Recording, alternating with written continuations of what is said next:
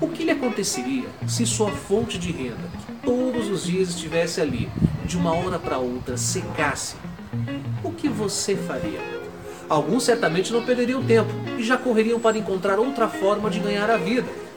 Outros cairiam no pessimismo e se revoltariam, gritando muitas vezes para o vazio. E poucos demorariam um pouco a tatear um novo caminho, mudança e às vezes temos que deixar alguém para trás para continuar vivendo. Essa história é do livro Quem Mexeu no Meu Queijo, mas é muito real para os dias de hoje. Pense. Eu sou Renato Silva, porque inovar e motivar é preciso.